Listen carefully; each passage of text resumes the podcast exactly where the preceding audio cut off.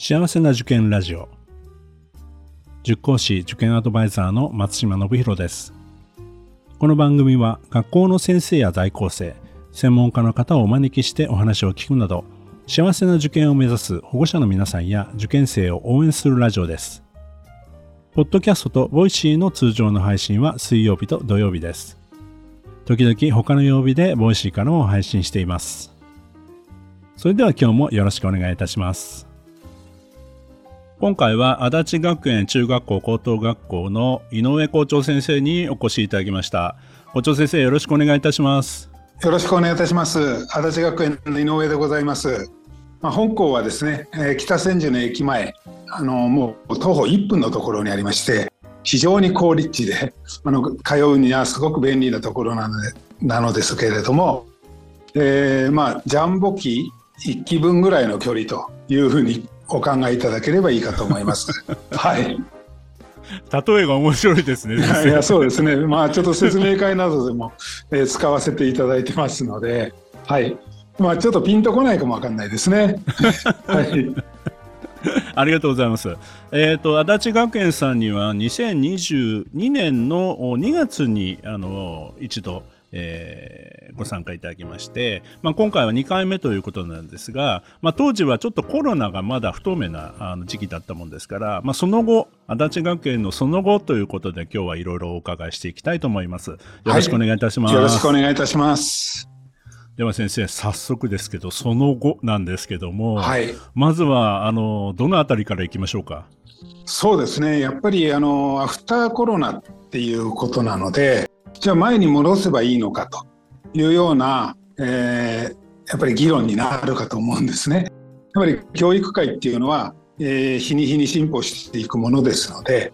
えー、やはり、えー、元に戻すのではなくてこれからの新しい形を、えー、踏み切っていかないといけないかなというような意味合いで、まあ、香港が何をしてるかというようなことを少しでもお話ができたらなというふうに思っております。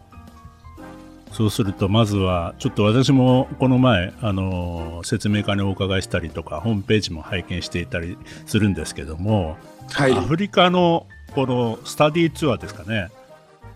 これはちょっと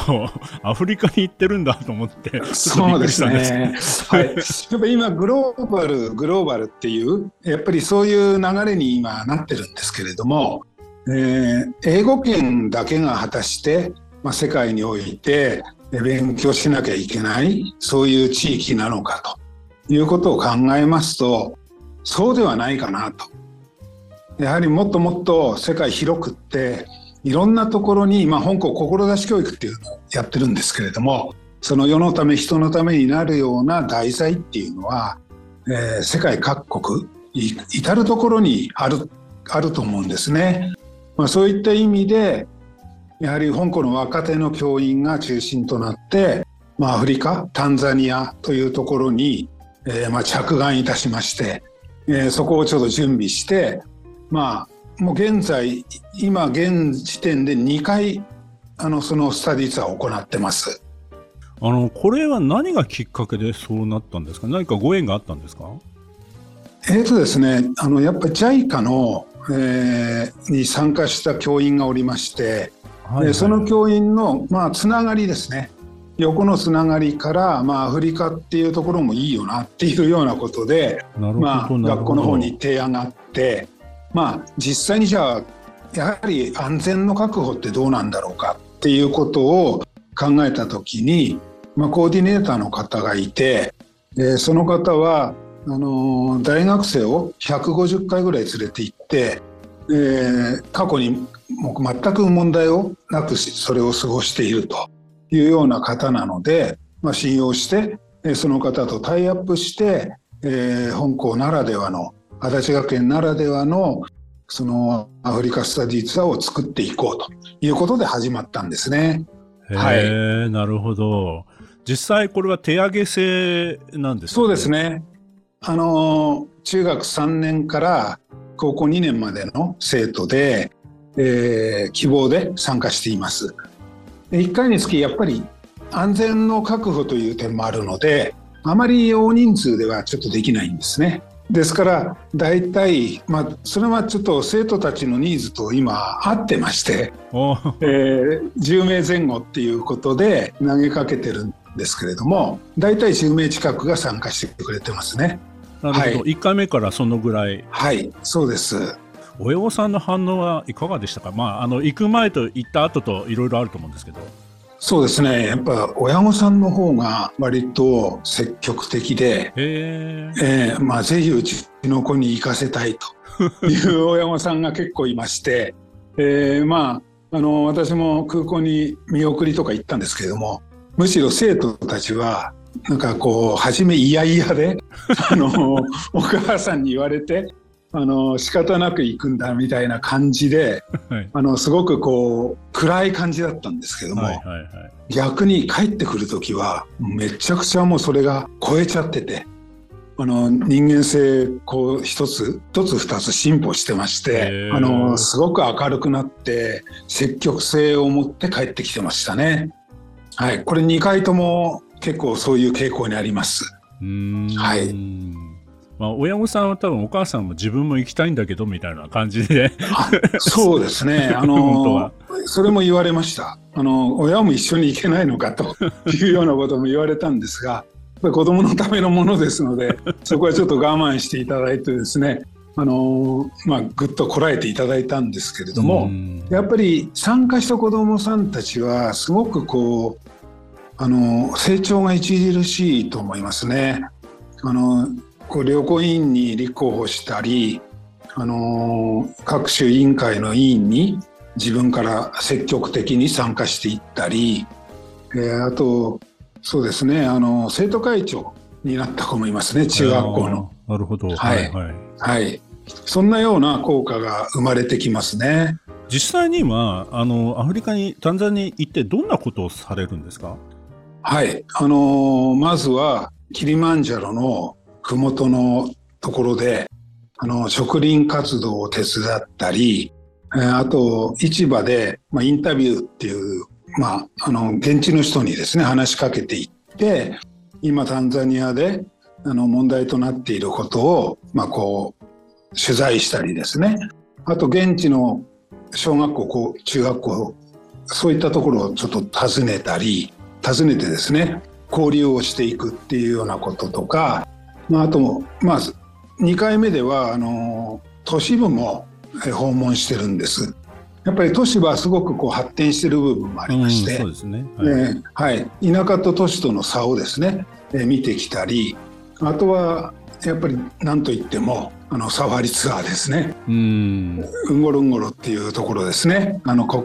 国立公園ですか、えー、そういったところであのやっぱりライオンが実際にあの物を取ってるところとかですね、えそういったところも生で見てきたり、えー、やはりその日本のスケールと違う自然を味わったりですね、えそういうところを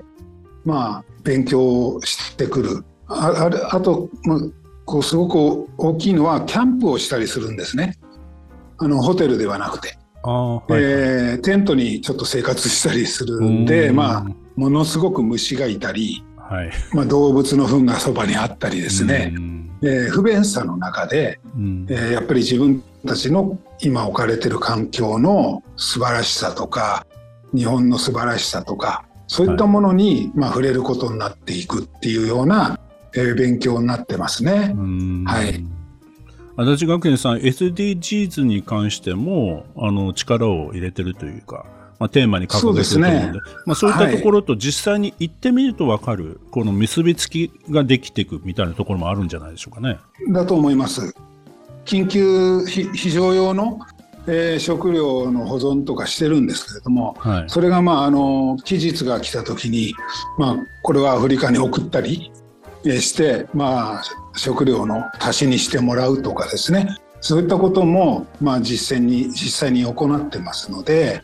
えー、そういうようなことから、まあ、より身近にアフリカという国あの地域がですねあのつながっていくっていうのは素晴らしいことかなと思ってますね。はい、やはり志教育って言ってもですね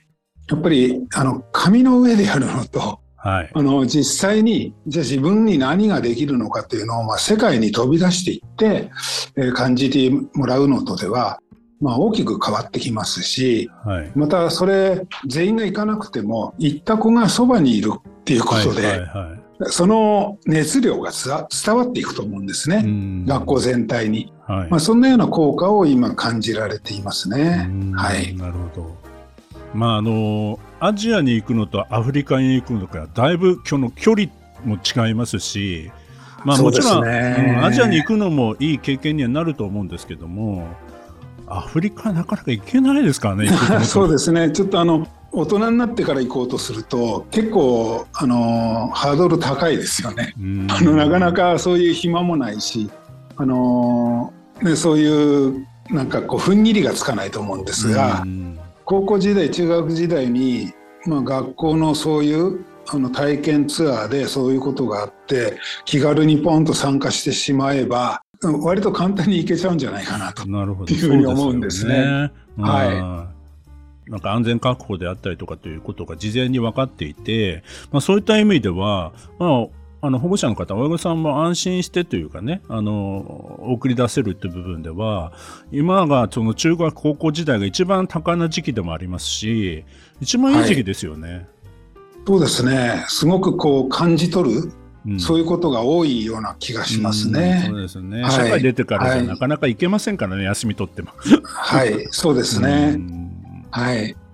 まあそういったことがですね、やっぱりこう香港、オーストラリアとかはい。イギリスとかもやってるんですけれども、はいはいまあそれはそれでやっぱり英語を学ぼうっていう、えー目的で行くんですけれどもね。はい。あのアフリカの場合はまあ英語っていうよりははい。やっぱりそういうこの世界のまあ問題点とか、はい。あの日本人として何ができるのかとか、うんそういう勉強をしてもらいたいんですね。うんなるほどね。はいはいはい。一つの足立学園さんの大きなこうなんていうんですかね目玉じゃないですけどそのアフリカに行くってる学校さんってあんまり他にないと思うので、ないですね。はい。いやーそれはぜひ行ってもらもらいたいですね。うん、そうですね。あのぜひですね、あの香港入っていただけたら、うんまあそういうチャンスたくさん生まれてきますので、はい。まあ6年間の間に一度ぐらい行っていただいて、やっぱり子どもさんの成長にえーつなげていっていただけたらなと思うんですね。すよ今ね。あの先ほどちょっとアジアっていうお話も出てきましたけれども、今ラオスの方でもはい。ちょっとラオスの教員養成をお手伝いするようなそんなプランで今い準備してるんですね。なるほど。はいはい。はい。だからそちらもまたあの体験として用意できますので、なるほど。やはりあの志って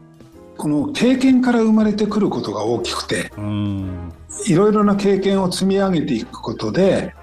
大きな人生の目標が見えてくると思うんです。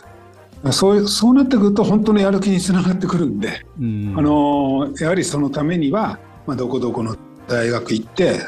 どういう勉強をしなければいけないっていう、えー自分なりの人生設計プランができてくると思いますので、えそうなれば強いですよねすごく。うんそうですね、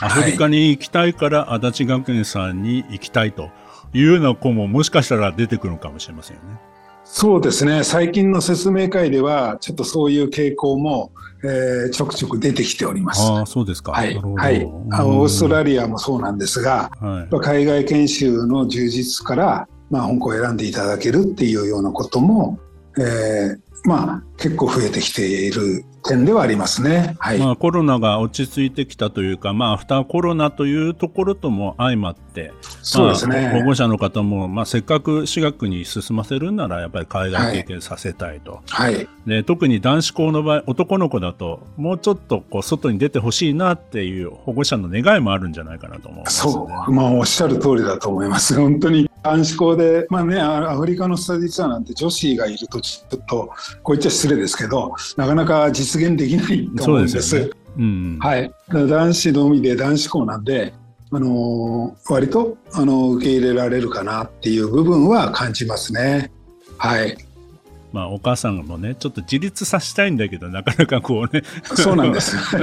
まあ、寂しいところもあるんだけど、でも、はい、まあ、ちょっとそういった海外研修だったら行かせたいなっていう親御さんも多いんじゃないかなと思いますね。はい。そうですね、あのその学内でのその海外研修の説明会はあのいろんなコースあるんですけど全てがもうほとんど満満員っていうかあ、はい、あの説明会の時点ではもうすごくみんな答えてくれてまして、うん。はい、まあ、ただやはりねそれであの年間のスケジュールとかいろんなことがこうあって、えー、行けたり行けなかったりっていうことは出てくるんですけれども、はい、すごくこう活気はありますね。まあ、これからやっぱりあの中高時代にこう海外に行くっていうような、まあ、あのそういったことが、まあ、これから本当に大事になってくるかな、まあ、あの実際に長く行くかどうかっていうのはねまた大学生になってからとか、まあ、そういったところでね、はい、考えてもいいと思うんでただそうですね、一回行ってみると多分違うんですよね。はい、あの本当に視野が広がるっていうか、うん、こうやっぱり自分の人生観がこう少しこう大きくなってくるっていうか、割と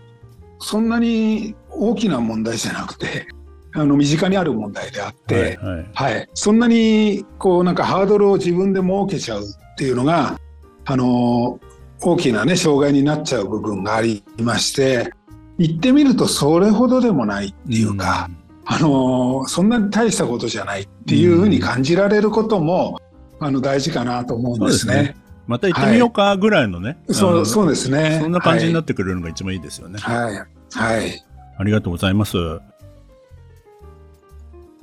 この番組では保護者の方受験生の皆さんからの質問や相談をお待ちしています。今日の話を聞いてよかったという方はぜひ登録フォローいいねなどをしていただけますととても励みになります。それでは次回も幸せな受験ラジオでお会いしましょう。